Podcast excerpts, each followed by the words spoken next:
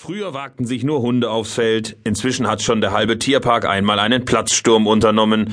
Im letzten Jahr schaute ein Eichhörnchen in Highbury vorbei, nun ließ sich ein ausgewachsener Uhu auf der Torlatte nieder. Das Publikum ist begeistert. Am Tag danach kamen die Touristen ins Olympiastadion. Das Foyer des Stadions war voll von Leuten, die Bubi sehen wollten, berichtete Stadionmanager Pekka Hurme und fügte melancholisch hinzu, wir vermissen Bubi alle. Bubi die Eule. In der 54. Minute des Länderspiels zwischen Finnland und Belgien war die Eule plötzlich im Stadion aufgetaucht und hatte sich nach zwei Rundflügen auf der Latte des finnischen Tores niedergelassen.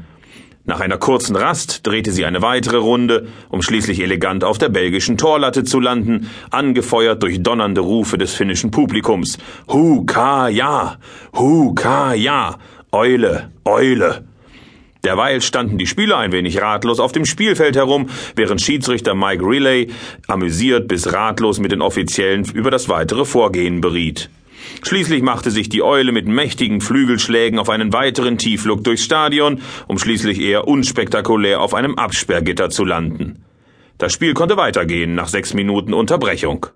Schon wenige Stunden später hatte die Eule ihren Spitznamen weg. Sie wurde kurzerhand nach dem populären Reporter Bror Erik Bubi Valenius benannt. Am Tag darauf gab es in der Innenstadt Helsinkis bereits die ersten Bubi-Fanartikel zu kaufen. Die Sympathiewelle für den Nachtvogel kam nicht überraschend. Schon das verschüchterte Eichhörnchen, das im letztjährigen Halbfinale der Champions League in schwer zu durchschauenden Laufwegen über den Rasen von Highbury flitzte, war vom Publikum frenetisch bejubelt worden. Nachdem Arsenal glücklich 1 zu 0 gewonnen hatte, boten die englischen Buchmacher gar Wetten an, dass das Eichhörnchen das neue Maskottchen der Gunners wird, wahlweise beim nächsten Heimspiel wieder auftaucht.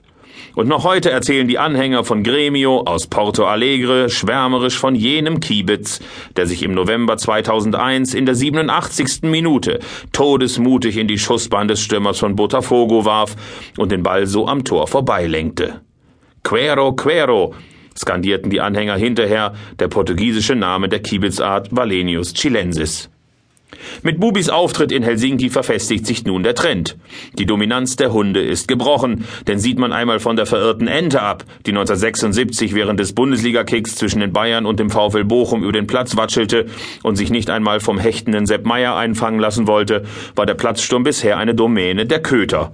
Zugebissen wurde bei den vierbeinigen Pitch Invasions in der Regel ebenfalls. Friedelrauschs Hintern ziert noch heute eine zentimeterlange Narbe vom Biss eines Dortmunder Schäferhundes und Chick Brody, Keeper des englischen Clubs Brentford, musste sogar seine Karriere beenden, nachdem ihn ein schwarz-weißer Terrier bei der Aufnahme eines Rückpasses angefallen hatte. Ein heimtückischer Biss in die Kniescheibe, der vom geistesgegenwärtigen BBC-Reporter anerkennend kommentiert wurde. Great tackle, what a great tackle. Heutzutage sind solch bösartige Fouls auch in Hundekreisen verpönt. Bestes Beispiel ist der herrenlose Streuner, der sich Mitte Mai beim Moskauer Derby ZSKA gegen Spartak am Mittelkreis gemütlich niedergelassen hatte und sich auch nicht vom Fleck rührte, als Referee Igor Zakharov ihn unter dem Gejohle des Publikums die gelbe Karte gezeigt hatte. Man sah dem Hund die gelangweilte Routine an. Er hatte bereits am 31. März beim Pokalkick zwischen ZSKA und Lok Moskau für eine Spielunterbrechung gesorgt. Unterdessen wartet man in Helsinki immer noch auf Bubis Rückkehr ins Olympiastadion. Mittlerweile weiß man, dass sich die Eule unter dem Dach des A-Blocks schon vor dem Länderspiel häuslich eingerichtet hatte. Seither gab es jedoch keine weiteren Eulensichtungen mehr in der Stadt. Das Tier könnte verschreckt worden sein, mutmaßen die Experten nun. Nicht von den Zuschauern des Fußballspiels, Gott bewahre, sondern von den Altrockern von Genesis, deren monumentale Konzertbühne anschließend in den Tagen nach dem Spiel aufgebaut wurde. Das war die Geschichte über die Hunde beim Fußball und die Tauben und äh, die Eichhörnchen. Hast du irgendwann auch schon mal Tiere beim Fußball gesehen? Tiere beim Fußball. Ich meine, man, man sieht andauernd, es gab mal diese schreckliche Geschichte äh, von dem Vogel in der ersten spanischen Liga, der dann von einem Ball getötet wurde. Der ist regelrecht explodiert. Von einem Volley-Schuss. Das ist ja auch nicht schön. Nicht schön. Ich kann mich noch an zwei kopulierende Tauben erinnern, auf der Bielefelder Alm, auf der Querstrebe der Osttribüne. Äh, das Spiel war fürchterlich langweilig, war in der Oberliga Westfalen in den dunklen 90er Jahren und zwei kopulierende Tauben, die dann vom gesamten Block angefeuert wurden. Das war auch sehr schön. Ja, Jens, ich glaube, in deiner nächsten Geschichte geht es jetzt auch um Tiere, aber glaube ich in einem etwas übertragenen Sinn, nicht wahr? Das ist richtig. Es geht um die Schwalbe, äh, beziehungsweise um einen begnadeten Schauspieler, der sich aber nicht überall gleicher Beliebtheit erfreut. Ich vermisse Fatmir Vata. Es gibt Spiele